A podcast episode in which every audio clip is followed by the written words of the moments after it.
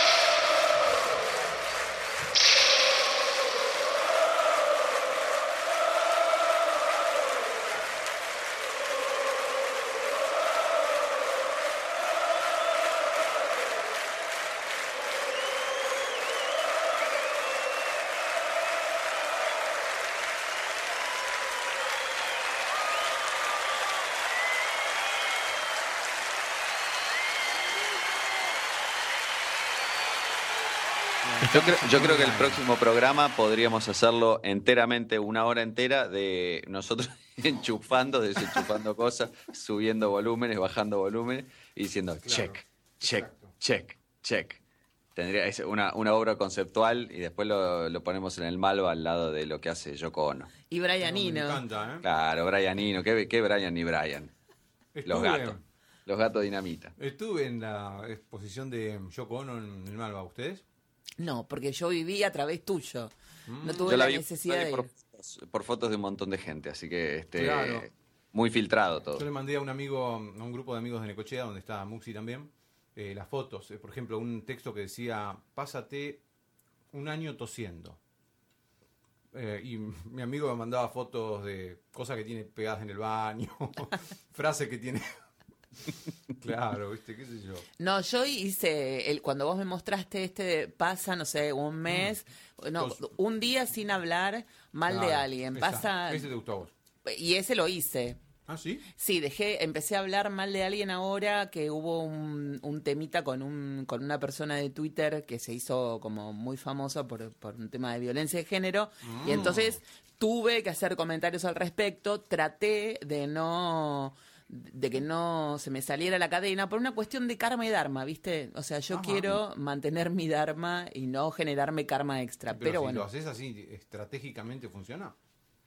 No lo tenés que hacer como... Y pero es que al Que principio salga natural. Claro. Pero al principio siempre te cuesta, como todo, como hacer una dieta, como dejar de fumar. eh, al principio estás como muy mentalizado, después es como que lo naturalizás Claro. y ya no te sale de decir, uy, fulano es una porquería o mira qué mal vestida está Mm. aquella.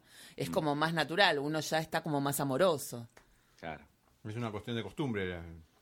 Sí, de aprender que uno no tiene que Ah. juzgar al otro, ¿no? Entonces, Pero claro, bueno, igual tiene que ser difícil porque es un tema. eh, hay momentos y momentos. Porque una cosa es decir, eh, no sé, cruzarse a alguien en el colectivo y, no sé, sacarle una foto y ridiculizarle, decir, ay, qué mal que le digan los pantalones, como suele ocurrir muchas veces en Twitter. todos- Y otra cosa eh, es este nada, ante una eh, generalizadas pruebas de que alguien es eh, un depredador sexual, este, sumar las voces a eso, porque es como decir, bueno, este, no Claro. estás hablando mal de alguien, estás realmente comentando una situación que. Sí, que- pero yo me enojé, me enojé, me enojé Claro, con el con, con el entorno que que los que el- no no se plegaron, digamos, a- al repudio, ¿viste? Me recontra calenté. Y uno tiene que empezar a controlar esa ira.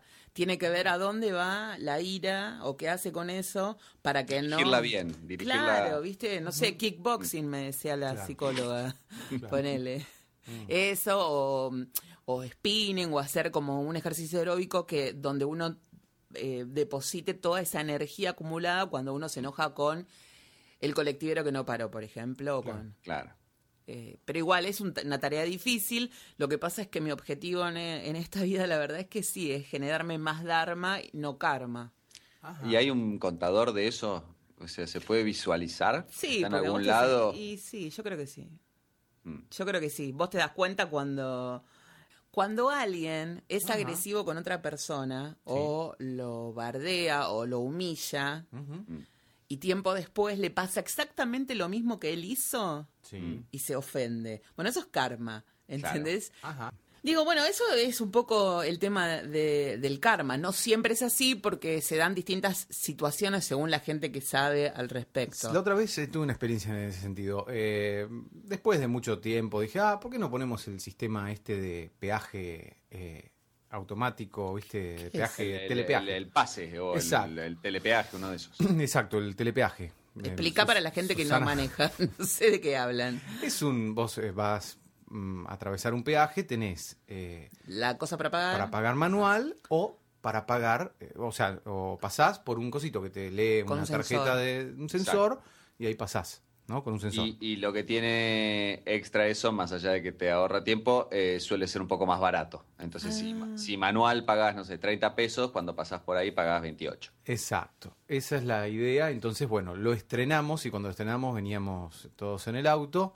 eh, y yo, bueno, contento. Y había una cola bárbara de gente y nosotros pasamos así como felices. Y yo hice un gesto de burla a los demás. ¡Ja, ja, ja! y eh, chao, viste así.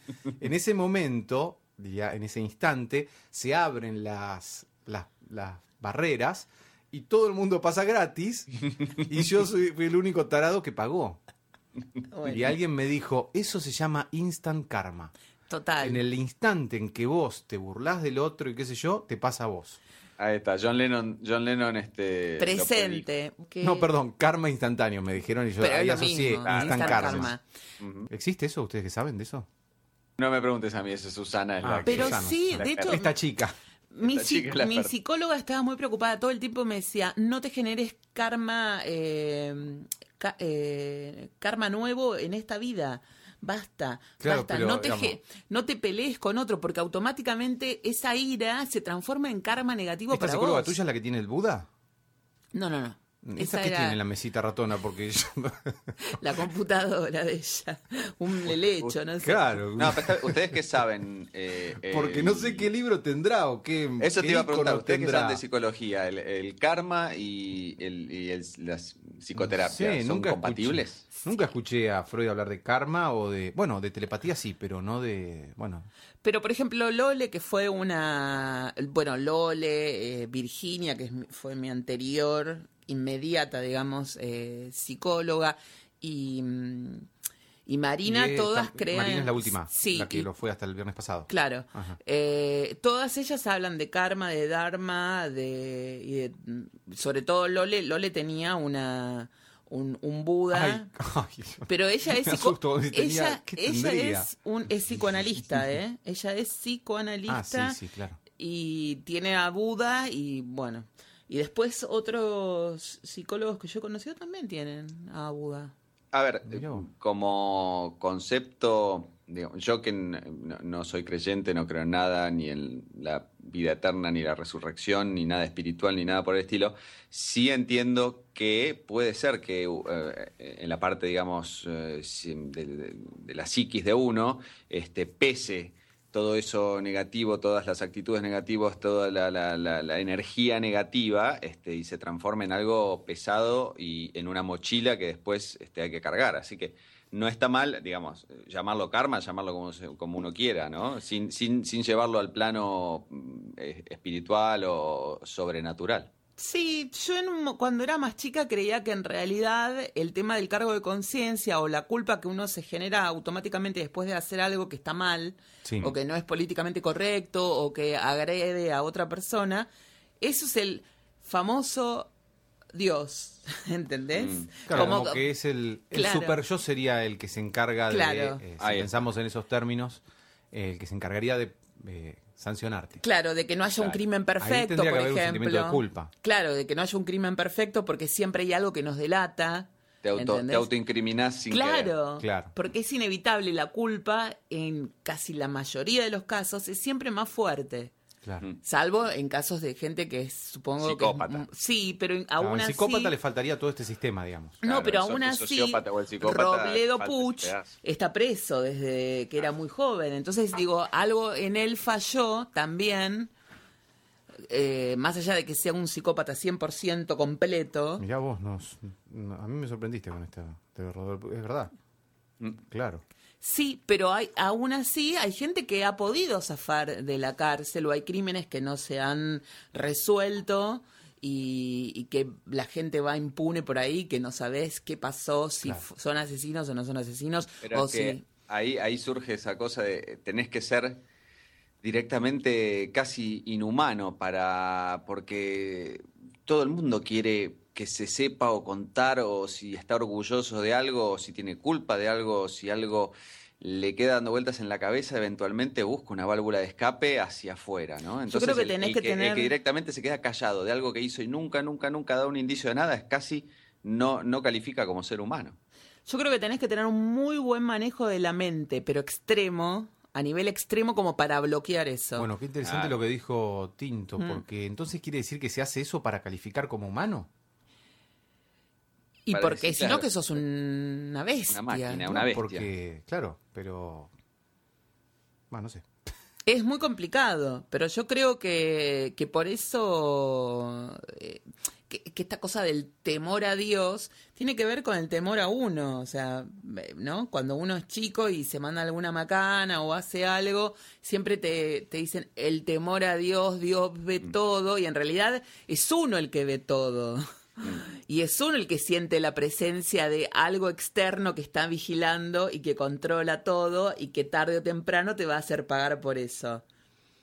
Claro. Claro, te creas tu propio Dios. Claro, por eso yo siempre creo que Dios es uno. Por ahí, por eso imagínate en la escuela las cosas que me decían, me ponían Claro, en sí, sí, penitencia. Sí, sí, sí, sí, estábamos hablando de eso casualmente.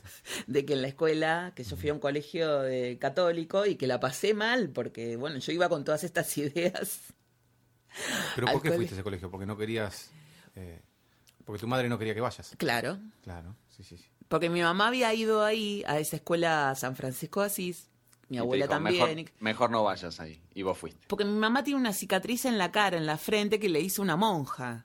¿En serio? Claro, ella se estaba escribiendo y se pasó un poco del renglón y la monja Mm. le clavó la, la uña en la frente y le dejó una cicatriz. Entonces mi vieja Ah, Está bien, dijo- un, un castigo justo. Un castigo Claro, justo claro, sí, sí. por pasarse un poco de regla. Un Claro. crimen, Está muy bien. Un crimen imperdonable, ¿eh? No, Imperdonable. terrible. Y aparte mi mamá decía que las monjas le, le- las amenazaban que por las noches iba a venir el tío Pateta, que era di- el diablo, a tirarlas de las piernas si se portaban mal. Oh. Y que ella sentía siempre que la, le tiraban de las piernas de noche y que no podía dormir de lo aterrada que estaba. Claro, claro.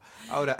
Te cagás de es risa. in- No, perdón. Tío es Pateta horrible. es muy bueno. El tío Pateta es maravilloso. Es horrible le- lo que le pasó a tu mamá con esto de. Pero fíjate, clavarle la uña, ¿qué, qué cosa tan.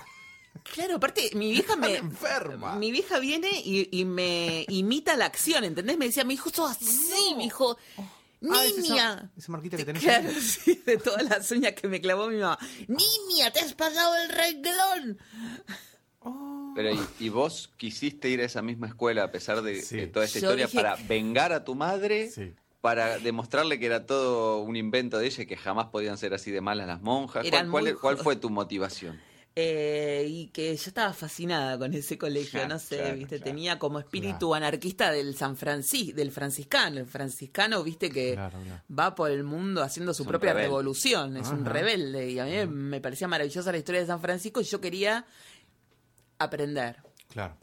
Y yo fui a hacer la revolución al colegio y así me fue, como Claro, el culo. Bueno, ah, por eso eh, estabas descalza cuando tomaba. Cuando estaban en penitencia, estaba descalza ella, claro.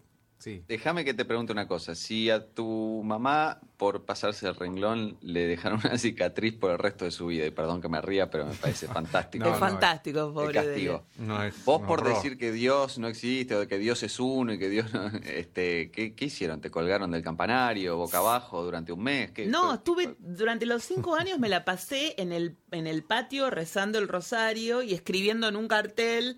No debo decir tal, tal cosa. No debo decir. Me hacían escribir, viste, los papeles, los afiches grandes. Claro. Bueno, todo el tiempo. Así que 100 yo. veces no debo. No, muy tremendo era todo, porque además yo iba con planteos justos. ¿Por qué miramos feo al que es distinto? Y la monja se ponía loca, imagínate. Porque primero venía con esto de eh, amaros los unos a los otros Claro. y de pronto si yo decía yo tengo un amigo judío que y- ¡Eh! viste chico Oh. no y bueno Pero yo tuve un encuentro vos, mucho vos más. seguías, claro, vos seguías los, preceptos de, digamos, los preceptos de, de Cristo. Vos querías ir por el lado del amor y no te dejaban. Pero siempre quiero ir por ahí yo. Mm. No, aunque no parezca. Yo siempre quiero eso. Quiero que la gente entienda que, que, bueno, hay que respetarse, que uno tiene que respetar al prójimo. A mí me hacían la esvástica en, el, en, en el, en la mesa, en el banco. Ah. Y me decían, ahí viene Hitler por el callejón. Sí, ¿En eh, serio? sí. Juntando judíos para hacer jabón y me hacían la esvástica. Ah. Te juro, porque yo era una archi ultra defensora de, me decían mis amigos y me dijo mi psicóloga, de las minorías. Claro. La vos ibas por la libertad de culto, la libertad. La- la sexual, libertad de pensamiento. La libertad, claro. La libertad de Claro. pensamiento. Bueno, pero en un lugar así, más bien restringido a un cierto, digamos, este pensamiento y unas ciertas Claro, reglas, eh, era Es complicado. como que ahí eh, se hace un poquito delicado el tema, ¿no? Ya no sabemos bien qué estamos haciendo, ¿no? Sí, fue- Esta chica. sí, esta chica. Mi vieja estaba podrida de ir al colegio, podrida de ir al colegio todas las semanas. Sí. Venía en ¿Y el vos? cuaderno de comunicaciones. Yo en un momento planteé esto de irme del colegio y mi mamá me dijo, ahora te vas a quedar acá hasta quinto año. Qué grande, qué gra- me encanta eso, me encanta eso. No vayas a este colegio, te decía. Y dijiste, Claro, no, yo voy a ir. Vas al colegio y decís, me quiero ir. No, ahora te quedas. Claro, me dijo, vos quisiste venir acá, tuvimos que, Pero que no se puede cambiar una opinión, una decisión, algo. Es gastamos en los uniformes de verano, de invierno, Claro. en los blazers. Claro. en- ¿Viste? Ahora los vas a usar los cinco años. O sea, había pollera de tele y pollera de frisa. Claro. Ah, Dios mío.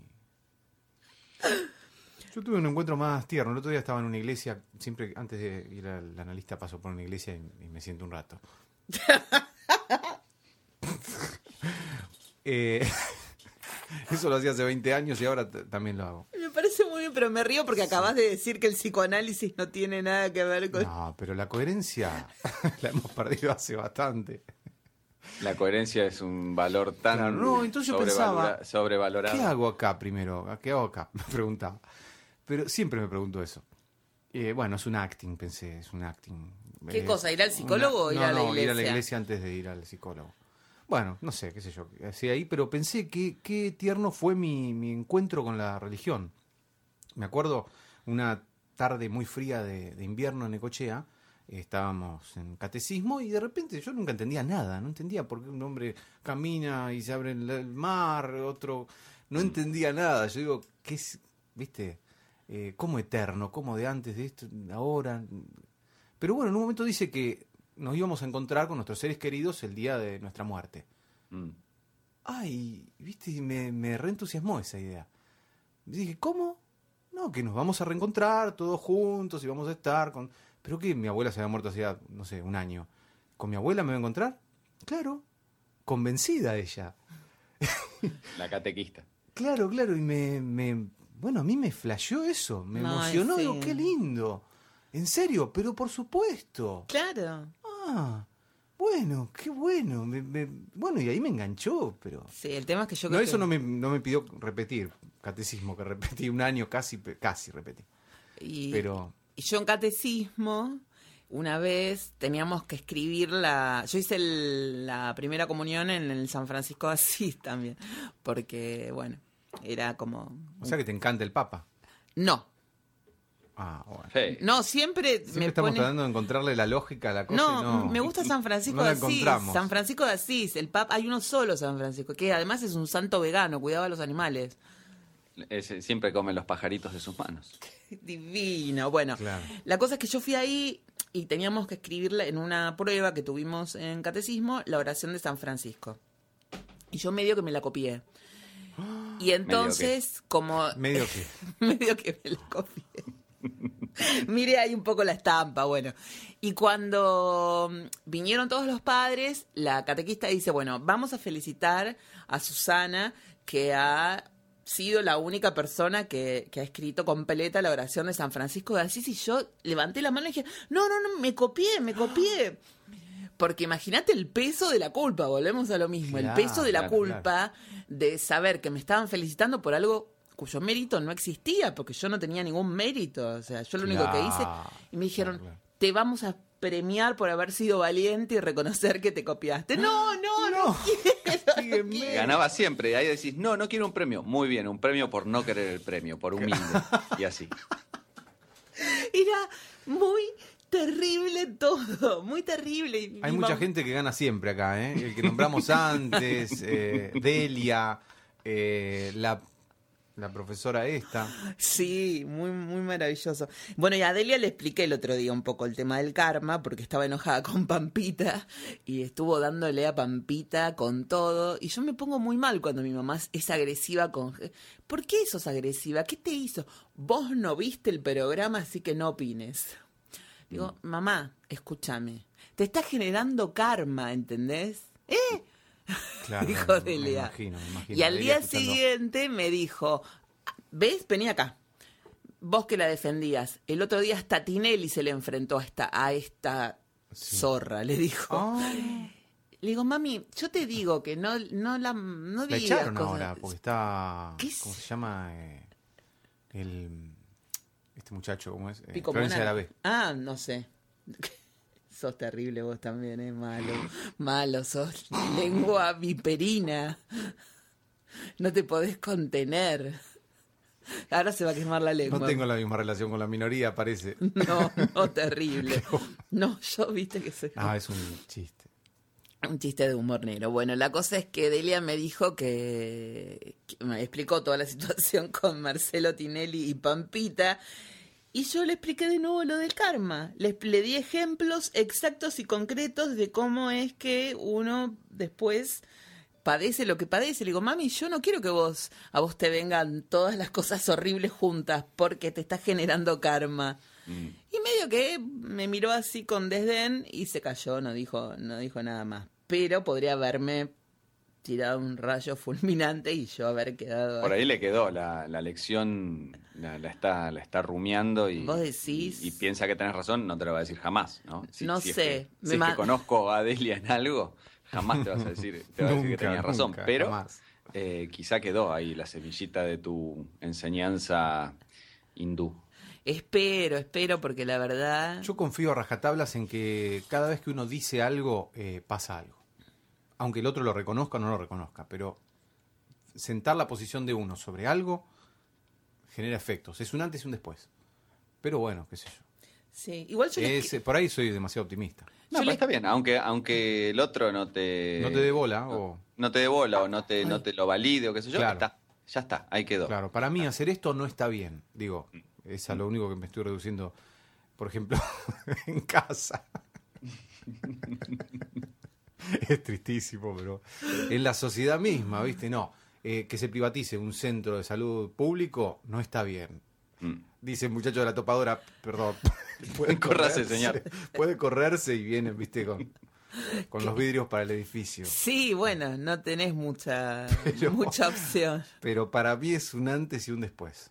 No es lo mismo que ese tipo eh, privatice ese centro de salud eh, después de que alguien dijo esto no está bien. Sí, sobre todo para vos, además.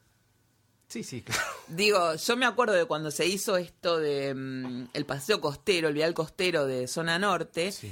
Iris, em, que es mi mejor amiga, y yo estábamos totalmente en contra porque eh, no queríamos que se sigan cortando los espacios verdes, sobre todo porque está cerca del río y porque el agua crece, y bueno, ya sabemos todos los problemas. sí, si sí. hay un árbol y está ahí, es por algo. Claro. Entonces, sacarlo y hacer pavimento, pavimentar todo, Claro. es un riesgo a corto plazo ya, porque no es que a largo plazo, a corto plazo. Cualquier momento, una crecida y volamos todos. Claro. Entonces, nos negamos.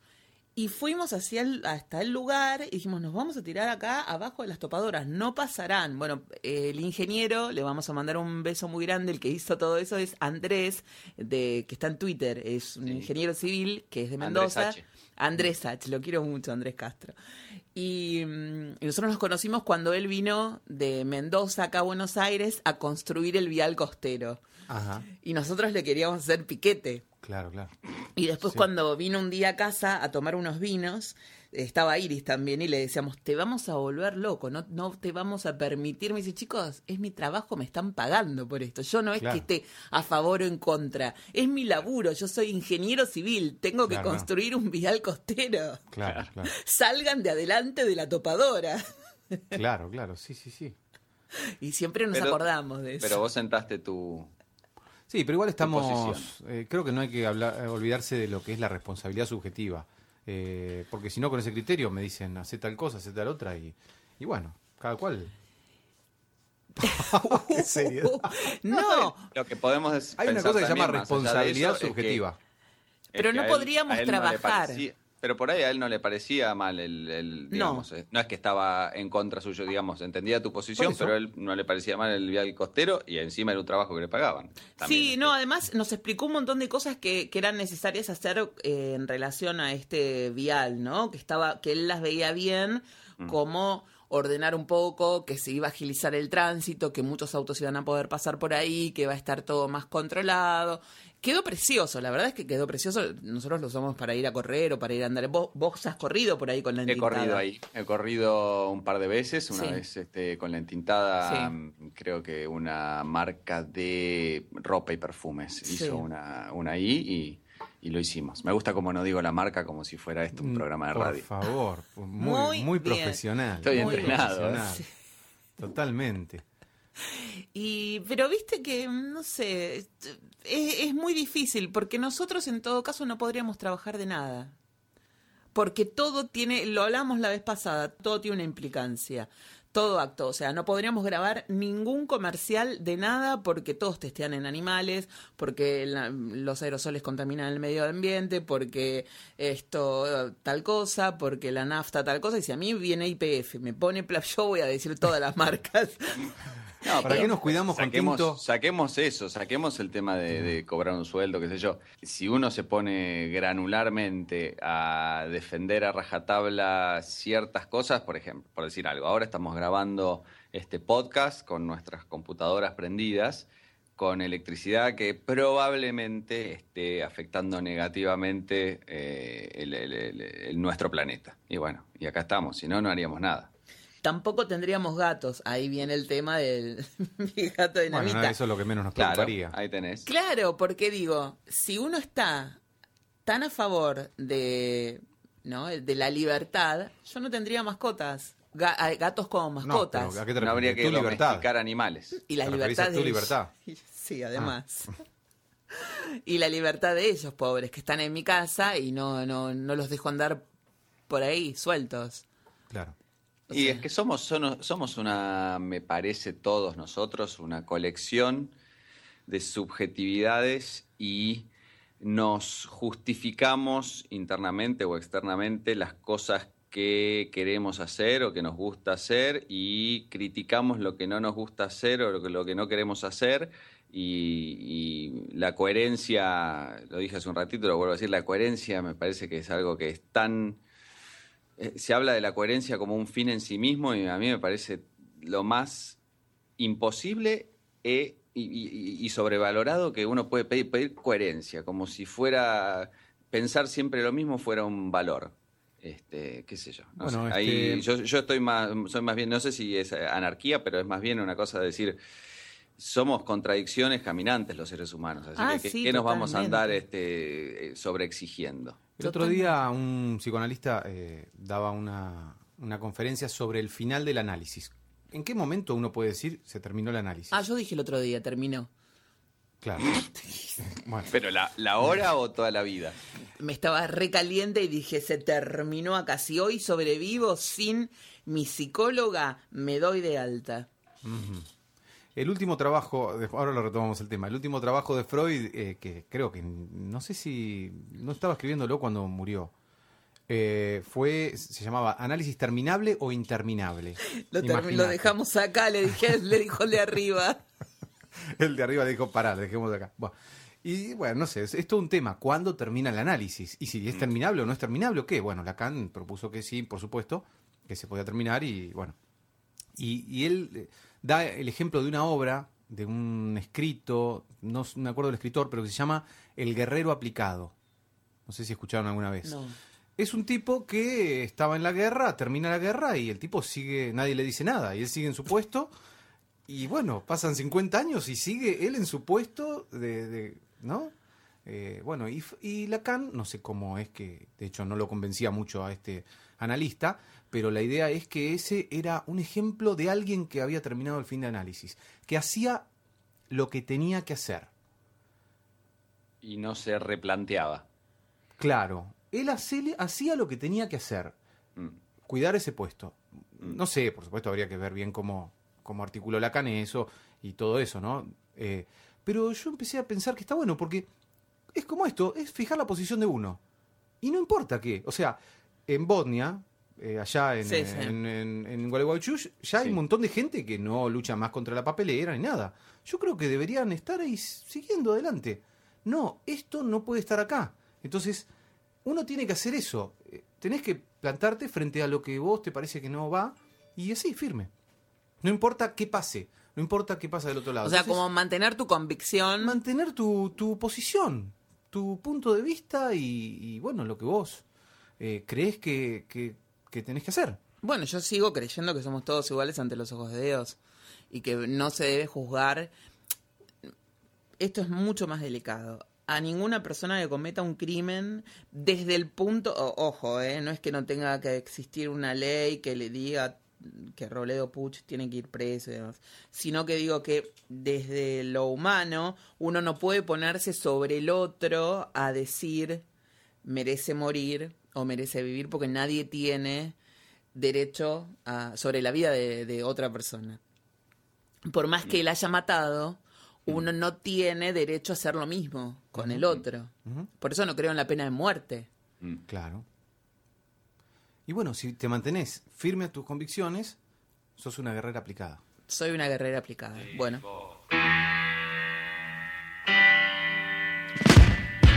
Some karma's gonna get you. You better get yourself together. Pretty soon you're gonna be dead.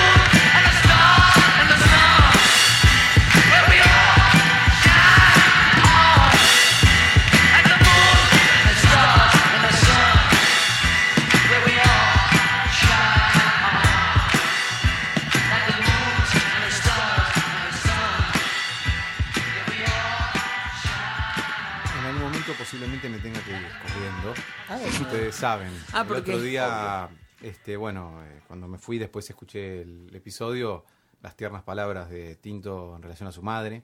Me conmovieron. Ah, sí. me- Hablé bien de mi mamá, es verdad. Sí, sí, sí, sí. Me, Le voy a decir que lo baje y lo escuche. yo le voy a decir a la mía que no, que no lo baje, no lo escuche. No, no, no. Bueno, es cada, cada madre es cada madre. La mía me manda unos extensos mensajes explicándome cómo jugar a la quiniela. Y bueno, cada madre tiene sus, su rasgo, su, su singularidad. Sí, el otro día yo bajé con el doctor Oli, fui a la casa de Delia y nos acostamos en la cama de Delia, el gato y yo. Y Delia estaba mirando la novela. Estaba feliz Delia. Primero se negó a la participación activa de mi gato y, y mía en el hogar. Me dijo, salgan los dos de acá. Y después como se perdía la novela, tuvo que ser un poco más flexible y dijo, cuando se cuando termina esto, se termina todo y se van. Y nos acostamos y no molestamos. Nos quedamos ahí quietitos. Pero mm, en ese momento me hizo esta este comentario acerca del cocodrilo y Mm. Lacan. Dijo, Lacan a mí no me conoce. ¿Quién es ese señor para decirme que yo soy un cocodrilo? Ahí tenés. Mira. La ligó la can, ¿eh? La ligó la can. Y saque este gato de acá. Gato roñoso. Vos también, Susana, tirás la piola, ¿eh? Porque podés ir a visitar a tu mamá sin el gato. Vas con el gato. Porque ¿Ese encima fue el que se le comió la chinela? Sí. Perdón, ¿lo del ¿Ves? cocodrilo se lo dijiste vos o lo escuchó ella? No, no, no, le hice escuchar. Ah, le hice- Gracias, gracias, Susana, ¿eh? Eh, Creo que el comentario lo hice yo, lo de cocodrilo, ¿fui yo? Sí. Ya, me dio- eh, ya la ligué. No voy a ir a... No voy a- como, dice, como dice Willy, eh, me- ya me daba miedo que me invite tu mamá a comer. Imagínate ahora después de que- haber metido el tema del No, cocodrilo. no, no, no, no, porque ella se refirió a Lacan, ¿eh? No habló de vos. Ella Bueno. le habló a No. Lacan. ¿Quién es usted, No le señor digas Lacan? vos quiénes, eh, quiénes hablamos acá, nada. No, no, no, no, no. Para que puedan ir a comer la torta de, de manzana de mi vieja que es tan rica. Dale, dale. ¿Y no puedes traer Ah, un poquito acá? ¿Qué Yo hace? para no molestarla a ella. Y pero Tinto está allá lejos y no come. Era, hace torta, ¿cuál hace la, la, la No, que no, llama no. la upside down? La que como que pones las manzanas abajo y, la, y No. después la das vuelta, ¿no? No. ¿Cómo es? ¿Tarta?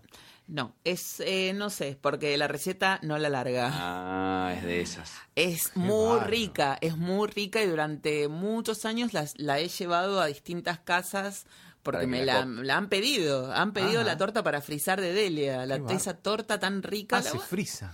y los chicos la han frizado y la han comido. Yo tenía un compañero en Radio Disney que mi mamá le, prepa- le preparaba esta torta de manzana a él y él la frizaba y, y todos los días se llevaba una porción a la radio para comer después de- del almuerzo. Y también le hizo Leo García una torta, eh, la hemos llevado, se la llevé yo un día para, para merendar. Ajá. Sí, sí, sí, sí, así que tranquilamente la puede hacer por acá. Ellos ¿Qué cosa eso de la gente que atesora y, y- y las guarda con tanto celo a las, a las recetas? Frente a mi casa en Temperley, donde todavía viven mis padres, eh, era antes la casa de mis eh, bisabuelos. Y siempre vivió enfrente una señora que se llamaba Inés y le decíamos Totó, no sé, le decían Totó de toda la vida, Inés. Eh, de casada tenía un apellido inglés, Sturgeon, de casada, pero ella era de La Pampa, pero el marido era, era de Estados Unidos. La cosa es que hacía un lemon pie fantástico. Ah. Y el secreto del lemon pie básicamente no era ni la masa ni el merengue, sino lo del medio, el, Sí, el- el el limón. relleno de limón, el- lo que llaman el lemon cheese. Sí. Y eh, nunca largó la receta. Y era muy amiga nuestra y la conocimos no sé, toda la vida, años de años de años, décadas. Este, y ella prefería traer el lemon pie todas las veces que fuera necesario para cualquier tipo de evento, pero nunca decir cómo se hacía. O, o se hacía, cuando le preguntabas, no es que te decía que no, pero decía, bueno, y acá un poquito, y, acá", o sea, y todas, todos este, Claro, claro. ah, montos muy, muy este, vagos o muy, muy Y eso es lo que te mata. Eso es lo que te mata, el monto vago. Entonces Si una receta permitís. no te sirve, una pizca de... No, no, no. Bueno, pero el igual Gross, ella- Gross, el, el- Sí. este Gross, el grosso de Gross. Lo este. amo. Sí, eh, bueno, conocido de una amiga y, bueno, lo debe decir en todos los libros de él, pero dice que vos respetás la receta exacta y ya está. Pero tenés que respetarla exacta. Y sí, pero es como... Si Toto este, te daba montos vagos, Es que es, es química, así que Es es, química, química, y física. Entonces, Otto, como es eh, química este y Gross, física... Gross es químico. Claro.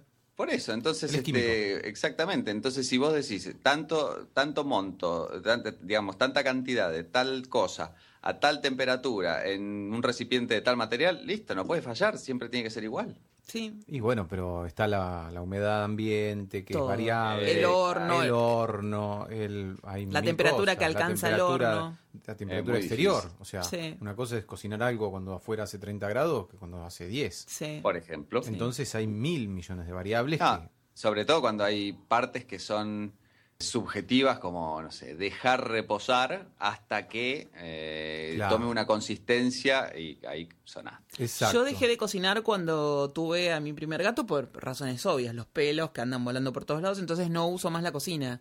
Entonces voy a lo de Delia y cocino ahí, en su Oh. cocina. Pero Delia es generosa con las recetas porque ella a Eduardo, a Eduardo Morcillo le ha dado la receta de sus buñuelos. Para que él haga los buñuelos de manzana a lo Delia. Bueno, acá ha compartido la del pastel de- papa. y después a otro conocido mío le dio la receta del flan de maicena a la naranja Mm. o de fécula de maíz a la naranja que mi abuela le hacía a mi abuelo cuando se sentía mal o tenía acidez o qué sé yo. Y que es muy rico, muy rico. le pone Qué como rico el flan na- naranja. Tiene, le pone ralladura, ¿no? Le pone ralladura y le pone cuantro. Ah, con razón es rico. Ah, Sí, igual ella me lo hacía a mí sin nada de licor Estoy porque recordando aquel tiempo en el que Tinto compartía con nosotros recetas de tragos, por cierto. Sí, Es yo quiero verdad. que vuelvan esos Tengo tiempos. que, Hay tengo tan- que volver con eso. Hay no tiempo que teníamos nada, pero amigos, que teníamos un tal Ludo, Sí. que nos visitaban vecinos del barrio. Sí, El otro día pidieron también por Cenicienta. También. Cenicienta. que probablemente venga la semana que viene. ¿Vos no podrías este, prepararnos unos tragos para la semana que viene? A ver si viene, viene el señor Aperol y nos auspicia, no sé.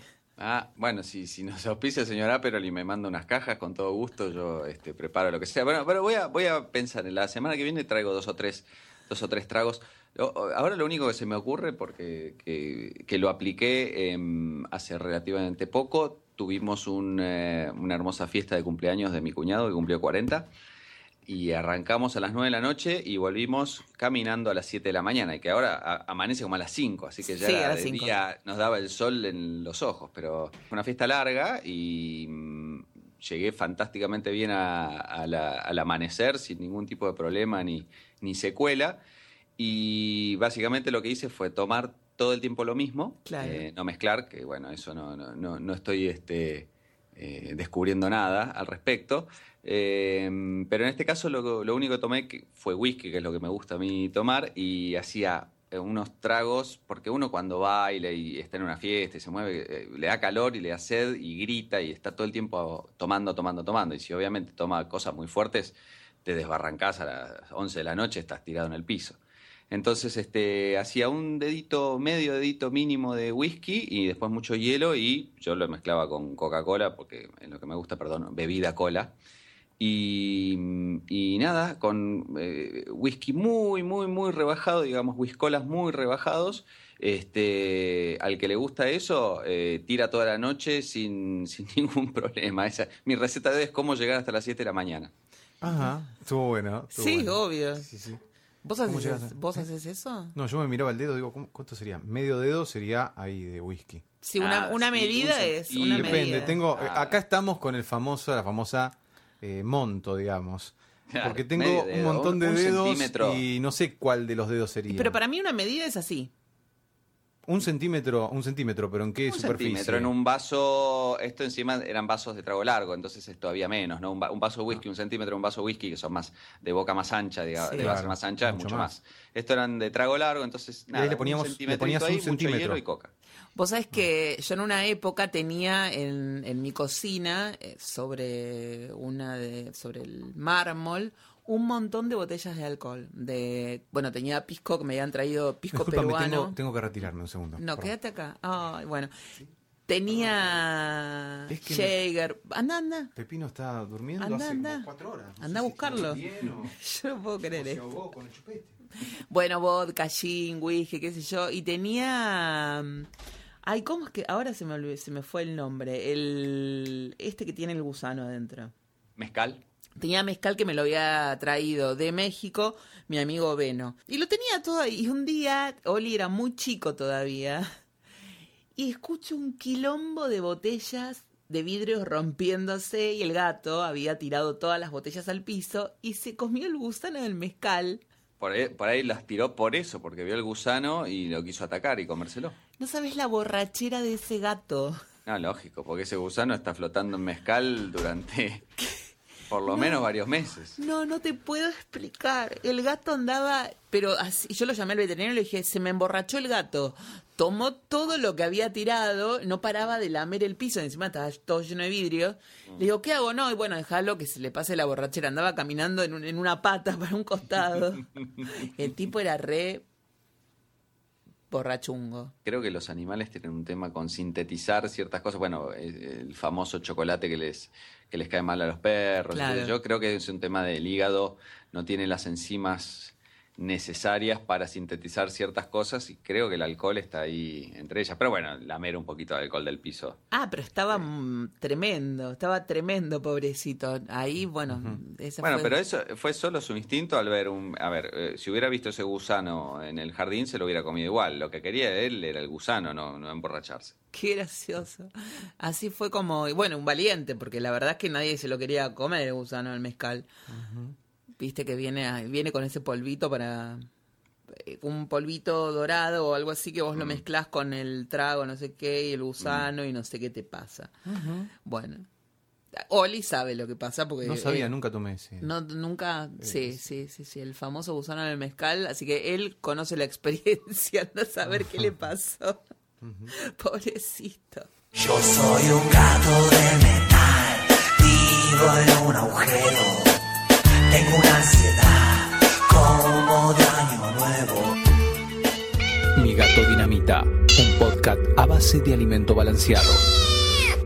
Le iba a preguntar dónde tocaban los Cadillacs, que Susana los va a ir a ver el, El la sábado. semana que viene, el sábado. Sí, como ah, loco. este sábado ahora Este ya. sábado, este los sábado, he visto, sábado. los he visto en vivo a los Sí, Cadillacs yo un par de también. veces. Sí, sí. El Luna Park es, eh, yo he ido muchas veces y me parece que depende mucho del sonidista, eh, si se escucha bien o se escucha mal.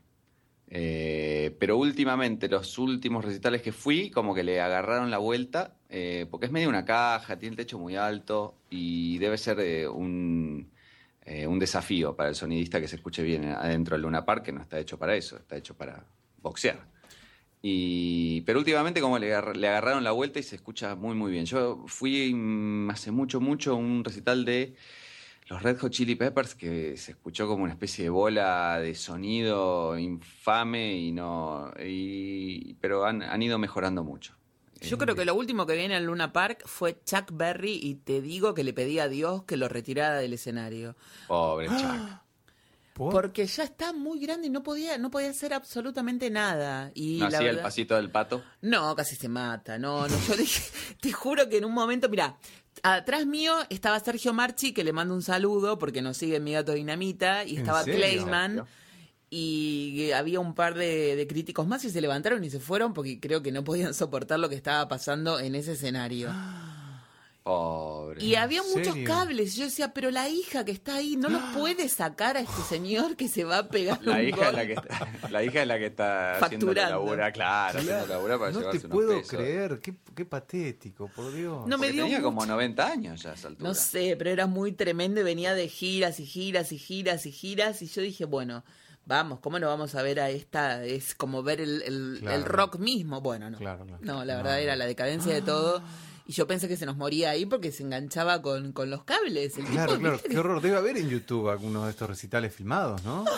Ay, Porque a mí me da no intriga. sé, no me da mucho más intriga que ver un recital espectacular. No, muy Oh, terrible. Soy muy malo. Esto es Instant Carb. Instant Karma. Ahora se me cae un... Te vas a enredar con el cable. Pero ese creo que Y con fue... el chiste que hice de, de de Florencia. de la Florencia de la Sí. B, muy terrible. Horrible. Pero me parece Dios que ese mío, fue... estoy acumulando karma malo.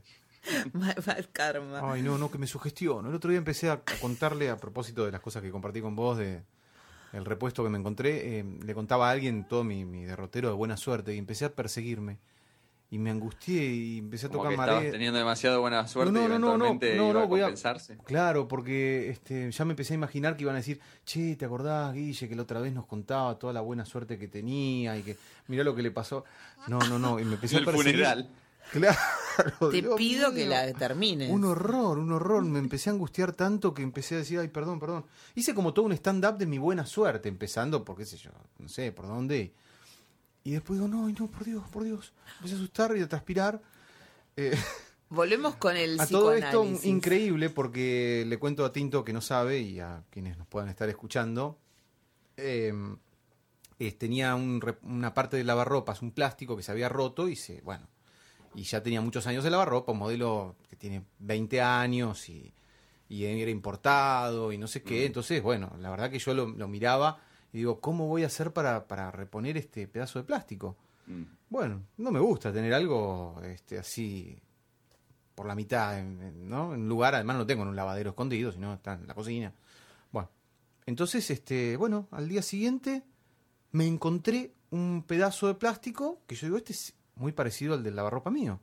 ¿Pero Bueno, lo encontraste en la calle? me lo encontré en la calle, iba caminando así por la calle Ah, bueno. y tirado al costado de la- del cordón había un pedazo de plástico.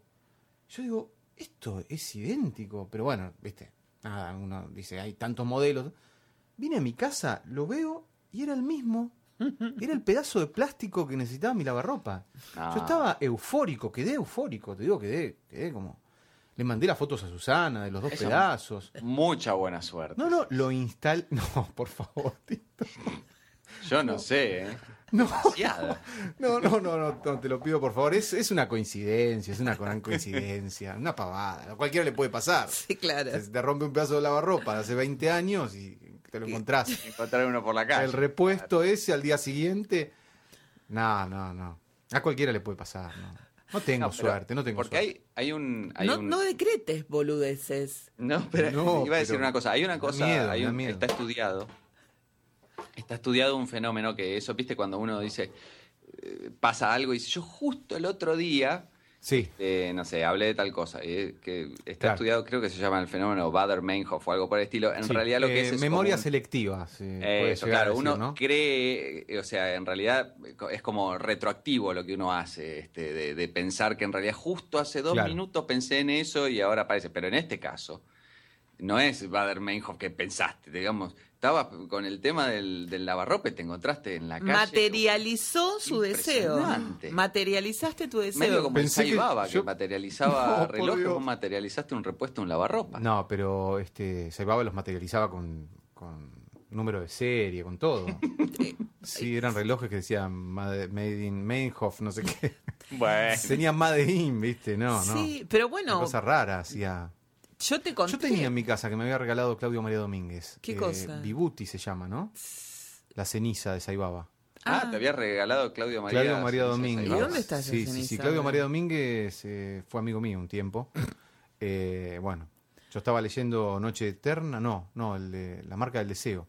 Y él venía a dormir a casa esa noche, justo. Digo, ay, me dio un poquito de impresión. Pero no, no, un gran amigo. No, Hasta que ten- se ostento pelearon. un récord, un- una cosa inédita. Yo no sé por qué me había puesto muy locuaz esa noche hablando con él, ¿viste? Como que muy entusiasmado, hablaba, hablaba, hablaba. Y él me, él me dijo a mí que tenía sueño. Si me podía callar. Claudio María Domínguez me hizo callar a mí, que es el ser más. Me, me llamaba por teléfono y me dejaba 10 mensajes seguidos porque no le alcanzaba 1, 2, 3, 4. Él me pidió a mí si. Ay, angelito de Dios, me dijo. Bichito de luz, no sé cómo fue que me dijo. Venía un poco agobiado porque estaba. Venía de la casa de, de Gasalla y entonces él venía como eh, a casa a desconectar del show off. Y claro, yo pobre le, le volví loco hablando, no sé qué le diría tanto, ¿no? No, Este, te digo, que te mande a callar. Pero- Claudio María Domínguez Sí. es como... Sí. No, este, no sé, eh, Schumacher me dijo que, que- que le aflojara un poquito al acelerador.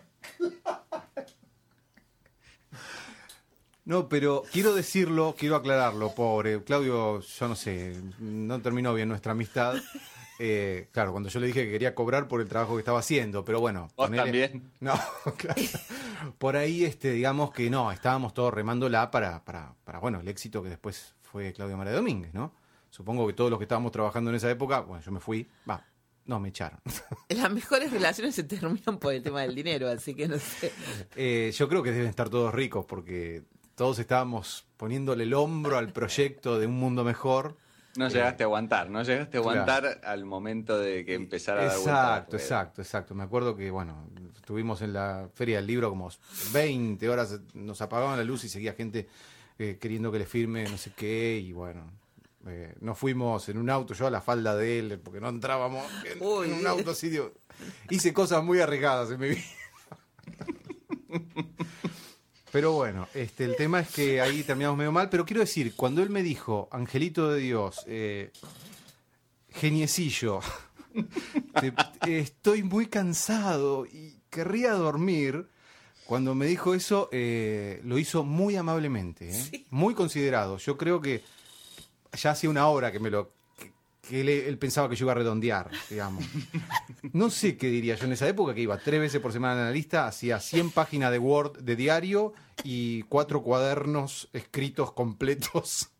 Ah, Y no sé mucho para qué es lo que tanto tenías le- mucho para dar. No sé, no sé. Tenía mucho. Estaba. Bueno, no estaba bien. Bueno, y tengo otra que. Bueno, Charlie García eh, pasó a la historia para mi, en mi vida con un, al, al tildarme de turista. Mirá el insulto de Charlie hacia mí. ¡Turista! ¡Turista! casi, lo- casi lo pisas con el auto. No, no, no. eh, fuimos con una amiga venezolana, fui yo. eh, bueno, que llegó a ser mi odontóloga, me todo, pero no, no prosperó por otro lado la cosa, pero bueno, por lo menos me hizo todos los dientes. Eh, y fuimos a- al Malva a ver, un- le digo, ah, te invito al Malva a ver eh, que Charlie García hace... No, perdón. Hay una banda en vivo que hace música para unas películas condicionadas de los, de los tiempos del cine mudo. Sí. Mm. A ver si nos ubicamos, ¿no? Sí. Malva. Una bandita, cuando veo la bandita Sí, era eh, Charlie. Sí, sí, con, claro, con... Era Charlie. Kabusaki. Eh, no sé. Kawasaki Samalea, ¿no? Sí, claro. Ah, puede ser, puede ser. Pero él básicamente con el pianito y... Sí. No, no, no lo podía creer. Entonces yo llegué y estaba enloquecido. Charlie, Charlie, es Charlie. Ella no sabía si era un amigo mío o qué, porque no, no lo conocía, venezolano. Entonces yo me agarré y me acerqué a Charlie. Charlie, Charlie. Le- yo y agarré, lo llamé a un amigo de Necochea y le digo, che, estoy al lado de Charlie. Porque Charlie estaba, ¿no? Sí. totalmente pesado. Me dice, bueno, acercate y, y decirle que me diga algo. Le digo, Charlie, ¿le puedes mandar un saludo a mi amigo Luis de Necochea? Que ¡Turista! me dijo, nada más. Y vino uno de seguridad y me sacó. Pero te hubiese sacado yo. O sea, la, sos, sos la vergüenza, Guillermo. ¿Cómo vas a hacer eso? Sí, mientras contaba ahora me tomé conciencia O sea, de eso y me... ¿A qué te recuerda esto entintado? Te lo pido por favor que hagas memoria ya. ¿A qué te recuerda? ¿Podés mandarle un saludo? ¿Puedes, puedes mandarle un saludo?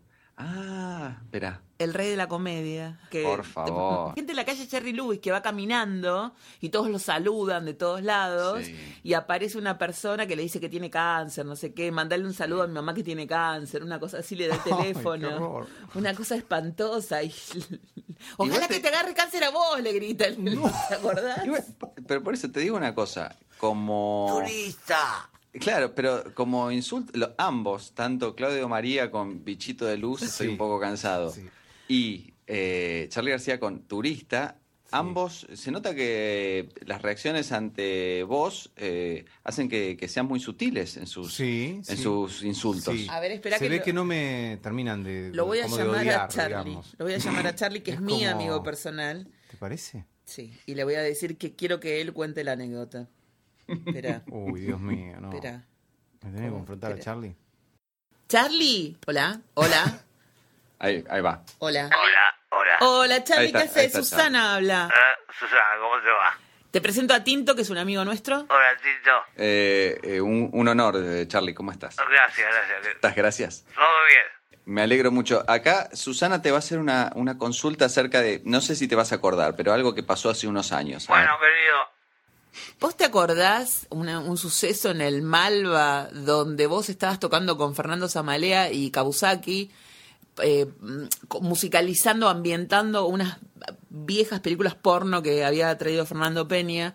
eh, que un personaje molesto te interrumpió para que vos le mandaras un saludo por, a través del celular a otro amigo. Eh... Me acuerdo, sí. Sí, sí, sí. En el, en el Malva, ¿te acordás el Malva? Buenos Aires. Sí, en el Malva. Recuerdo que había muchos turistas. Eh, especialmente uno, ese me acercó pidiendo que le mande un saludo a alguien eh, y le mandé mucha seguridad. ¿Qué- ¿Es, Nah, pero ¿cómo se puede acordar de tanto, no? ¿Es frecuente, Es Charlie, fantástico. que te pase esas cosas a vos? Y la verdad que no. La, la verdad que no. Este, eh, por eso me lo acuerdo. Una persona tan idiota. Porque vos sos una persona pública y que me imagino que vayas donde vayas, se te acerca gente que jamás viste y, y con todo tipo de pedido y que se quieren hacer una foto, que le cantes algo, qué sé yo. Sin embargo, esto fue tan particular que pasan los años y todavía, este, digamos, repercute en tu memoria. Y porque era muy- muy estúpido, eh, pero bueno, en el fondo me podría haber dicho algo más feo y le dije turista. Eh, un poco me, me solidaricé con él porque vi que estaba con una chica colorada, que estaba sentada eh, mirándolo colorada. Eh, Claro, para, ya ba- bastante avergonzada estaba como para que vos eh, sumaras a eso. exacto, entonces dije, bueno, eh, nada, le dije eso y me tomé un whisky y bueno.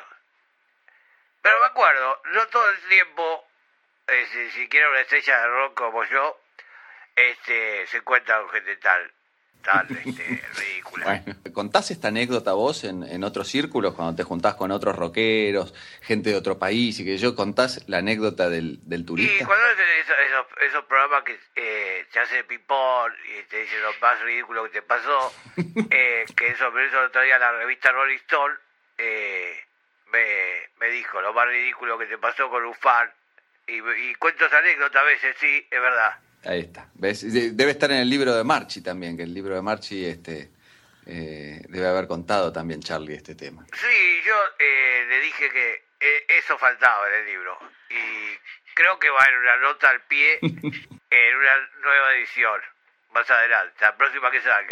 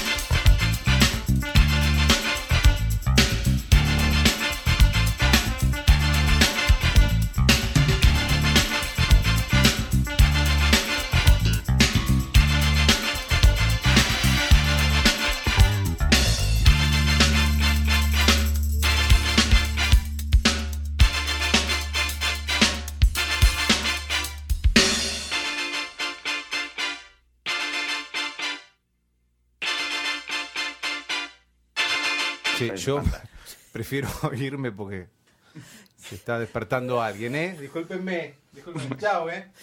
Se fue Charlie, se fue Guille, quedamos de nuevo solos. Con todas las cosas que quería decirle a Charlie, pero Charlie me colgó. Y, el- bastante, yo creo que hablar más de tres minutos por teléfono con Charlie es demasiado, así que Pero lo quería somos unos afortunados. Lo quería invitar, lo quería invitar a comer unas empanadas, a que la entintada le prepare tiramisú, a comer... Una eh, torta de manzana de Delia. Que él ya la probó, porque él ya estuvo en lo de Delia. Él va bastante seguido a lo de Delia. claro. ¿Con los Rolling Stones estuvo o estuvieron otro día distinto? No, no, estuve con los Stones. ¿Cómo le gustan los Stones a Delia? Qué bárbaro. Claro. Y son todos de la misma, e- de la misma edad. Es que lógico, ¿eh? es como juntarse con amigos del secundario para ella. Y sí, ¿vos, no te, vos te diste cuenta, el otro día estaba mirando un montón de shows de los, de los Rolling Stones y tienen más punch ahora que tienen 200.000 años que en los 70.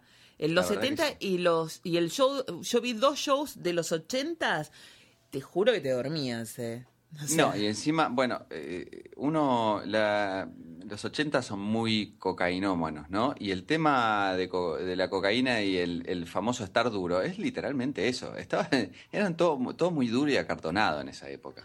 De Este, todos modos, lo que yo me pregunto, hola Pipe, vení. Que nos cortó Charlie, te cuento. ¿Me cortó? No, Sí, no, cortó. no puedo soportar No, más no. el recuerdo de esa, de esa noche y tuvo que cortar. Hola, saludá al tintado. Decí, hola Tinto. Hola, Pipe. Está recién despierto, Hola, pobre. sí. Nos odia. Y mm, yo, yo le, incluso le decía a mamá, le hablaba a mamá de Kate Richards y de, y de Mick Jagger, y veíamos juntas un recital de los 90, creo que del 91, en donde Jagger no solamente recorre un escenario que es gigante, que, bueno, fue con la gira que vino acá, que era impresionante. La de los de- cinco River, ¿no? Sí. Eh, ¿Qué era una cosa? No. Sí, sí, sí, sí, sí.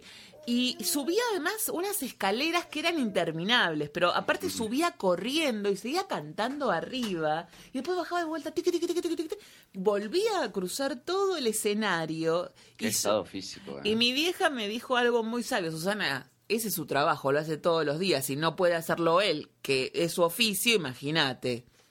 Bueno, pero imagínate que el, que el, el rockero es muy auto boicoteador de su trabajo. Mirá su trabajo- Juanse, Sí, cómo se cayó y se rompió la pierna queriendo invitarlo a Jagger. Y bueno, este, en general es, eh, o sea, uno piensa, y sí, tienen que ser buenos en su trabajo, pero en general este, terminan eh, no pudiendo hacer su trabajo porque se, se, se, se destruyen. Pero estos muchachos están impecables. eh. No, no, yo pensé, la verdad es que no pasaba en esa gira en ese momento. Yo soy como muy, muy dramática con todo, me lo, me doy cuenta cuando veo las, veo películas y estoy, y empieza una serie, que, uy, ahora se muere este. Y no pasa nada, no se muere nadie, bueno, pero yo estoy como esperando el drama. Y con ese recital de los Stones, yo dije, estos la quedan acá, sobre todo Charlie Watts. Hoy lo veo en retrospectiva y Charlie Watts estaba perfecto, estaba perfecto y era un campeón tocando la batería, una elegancia. Lo que pasa es que Charlie Watts siempre fue eh, un lord inglés impertérrito. Estoy muy enamorada de Charlie Watts con en esta esos, etapa de mi vida. esos sacos eh, este, cruzados Ah. impecables eh, de Savile Row en Londres, una cosa que no se puede creer. Y eso que Ay, aparentemente tuvo un momento que temimos por la, la vida de Charlie Watts, ¿no? Pero me- no, pero es que yo temía. Estuvo enfermo en un momento. ¿Estuvo enfermo? Tinto. Yo que- creo recordar que sí, pero... Sí. mm, o, o que tuvieron que suspender alguna gira, no sé, se me, se me mezcla en la Sí. cabeza. Sí. Sí. Se me mezcla. Pero vos sabés que estoy mirando, porque el otro día leyendo una revista, ahora que, me, que nos pusimos a hablar de, de, sus, de los Stones y sus edades y qué sé yo, Jagger está por ser, o, o ya fue en estos días, eh, bisabuelo. bisabuelo, porque estoy mirando acá su, eh, su árbol genealógico. Y tiene, él ahora tiene creo que un hijo de muy, muy poquitos, eh, creo que 14 años tiene el, el- el más chico, eh, con esta chica creo que brasileña, que fue una de sus, de sus parejas, pero con Bianca Jagger, este, que ah, ella ya tiene 68, tuvo una hija, Jade. Jade, que tiene 42, y Jade tiene hija, una hija de 21 que se llama Assisi Jackson, y ella está embarazada o, y ya tuvo o está por tener, así que ella va a ser bisabuelo. Y Keith Richards por ahí, porque él ha tenido hijos desde muy jovencito, Sí, eh, pero sí. que nunca estuvieron con él, porque en el libro que yo estoy leyendo eh, vivían con la abuela.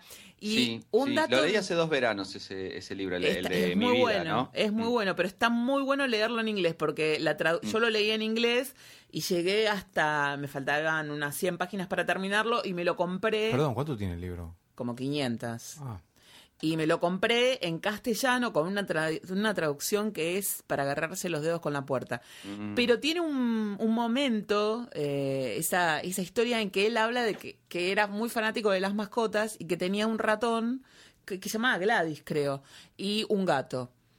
Y que la madre odiaba al- a todas las mascotas y se las llevaba a que le dieran una inyección letal al veterinario. O sea, la mamá Sí. de- de- Las, de, iba- las llevaba a sacrificar. Claro, y que él un día, enojado, le, le puso un papel. Esto lo conté en el Facebook de mi gato dinamita, pero ahora lo, lo- lo paso en limpio acá. Le dejó pegado en la puerta de la madre un dibujo de un gato y le puso te odio. Y que dice que nunca se lo perdonó a la madre, que le hubiese Claro. limpiado todas las mascotas. claro, claro, claro. Ajá. Pero bueno, ya quisiéramos nosotros llegar a los 70, te firmo con los codos, ¿eh? llegar a los 70 y pico este, con esa prestancia y ese estado físico que tienen. Yo creo que si fue una combinación de todas las drogas que tomaron, ya estoy medio tarde como para arrancar porque arrancaron mucho más jóvenes que yo. Y pero Brian Jones no duró, ¿eh? Bueno, no. Era como no. más debilucho. Es, es el debilucho del grupo, el resto todos aguantaron. Todos aguantaron y además no solamente con esa prestancia, sino con ganas de seguir Sí. eh, ¿entendés? De gira, Seguir de gira, grabando. viéndose las caras. Casándose y teniendo hijos y más hijos y más nietos y más bisnietos, este, siguen viviendo la vida, no es que se retiraron y se sientan en un silloncito a, a- a ver atardecer tomando el té. Che, discúlpeme, ¿a quién podemos venderle este momento de apología de las drogas? Y nos, bueno, déjame que el cartel de algo, ¿no? Tenemos que llamar a, ¿cómo se llama el filósofo español que acá siempre se armaba un lío? Y no- Escotado, no, que- ¿cómo era? Escotado, sí, Escotado. Escotado. A Escotado, que venía acá y todos, este, Neusta hacía un lío, que yo nadie había leído nunca nada de lo que había dicho el tipo y lo sacaban de contexto completamente. Pero podemos llamarlo a él y que nos auspicie este, este Sí. programa. Y desde el cielo, William Burroughs con su También. apéndice en Naked Lunch, con el apéndice de todas las drogas, que cómo consumirlas es buenísimo ese apéndice. A mí me encantaba porque te daba como un indicativo de cómo tener que consumir, cómo consumir las drogas o por dónde empezar. Y siempre me acuerdo el- el- la anécdota de la nuez moscada, que decía que una cucharada de nuez moscada era letal. Entonces que nada, podés tomar menos cantidad de nuez moscada. Nunca lo probé, Qué pero bárbaro.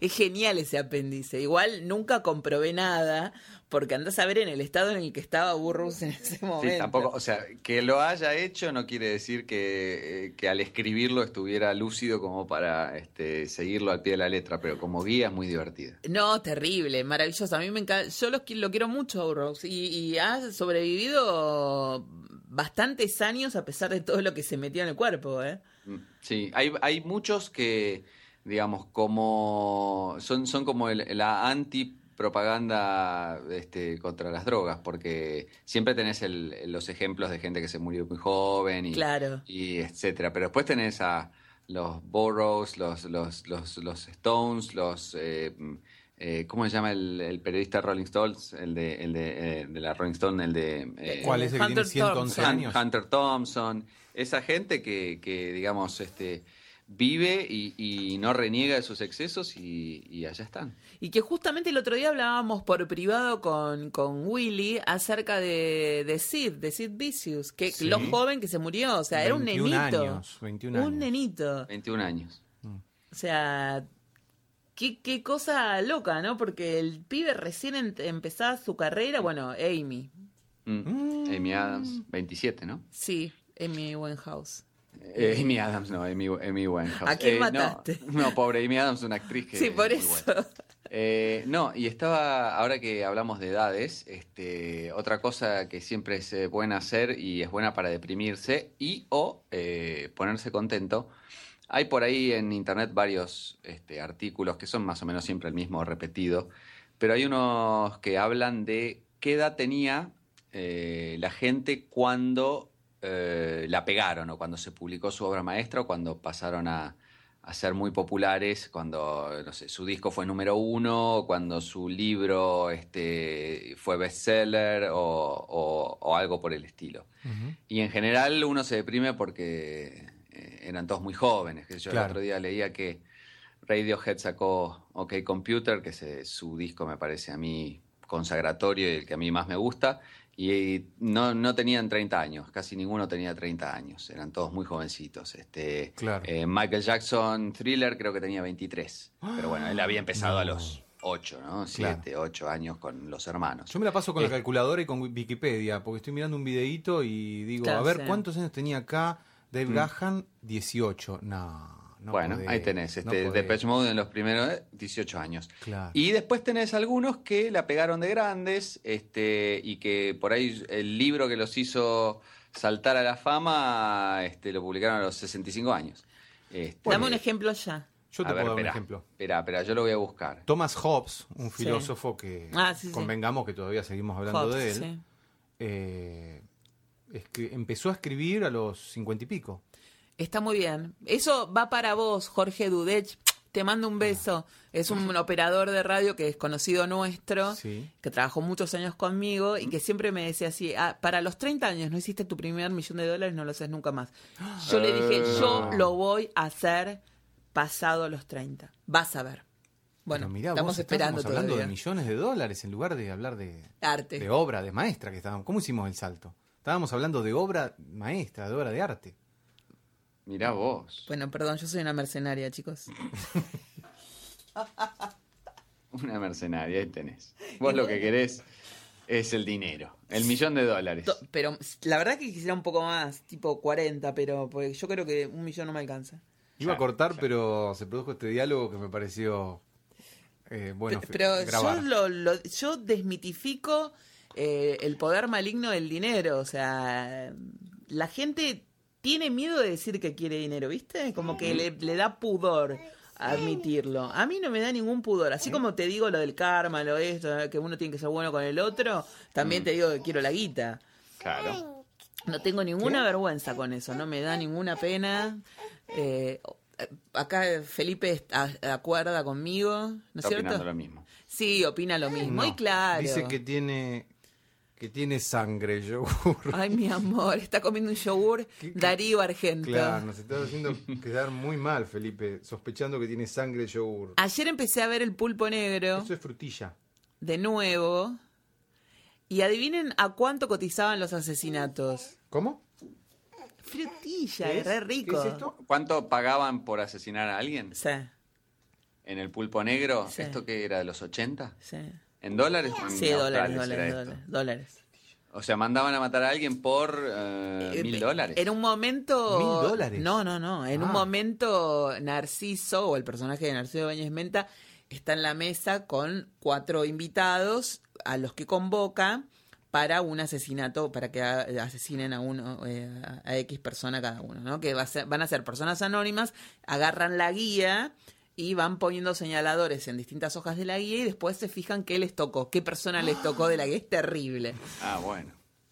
Entonces Narciso le pregunta entre copa cop- y copa a, a uno de los comensales, ¿usted amigo cuánto cobró por su último asesinato? 15 mil dólares. Muy bien. Entonces, bueno, más o menos. Es, es eso lo que cotizaban los asesinatos del pulpo negro. 15 mil dólares. 15 mil dólares. ¿eh? 15 mil dólares. Y, pero en esa época, Sí, sí, no sé, por, ¿Y hoy? por la inflación y eso, pero hoy... ¿Y hoy cuánto? Yo creo que por menos conseguís de- precio. de- depende de dónde, me parece. Claro. Hay, debe haber lugares este, eh, donde se consigue mucho más barato el asunto este. hay Ah. gente que por una figurita inconseguible de Maradona te liquida. Sí. Bueno, acá ah, vos querías ejemplos. Mira, Charles Darwin tenía 50 años cuando publicó eh, El origen de las especies, Bueno, por ejemplo. mira.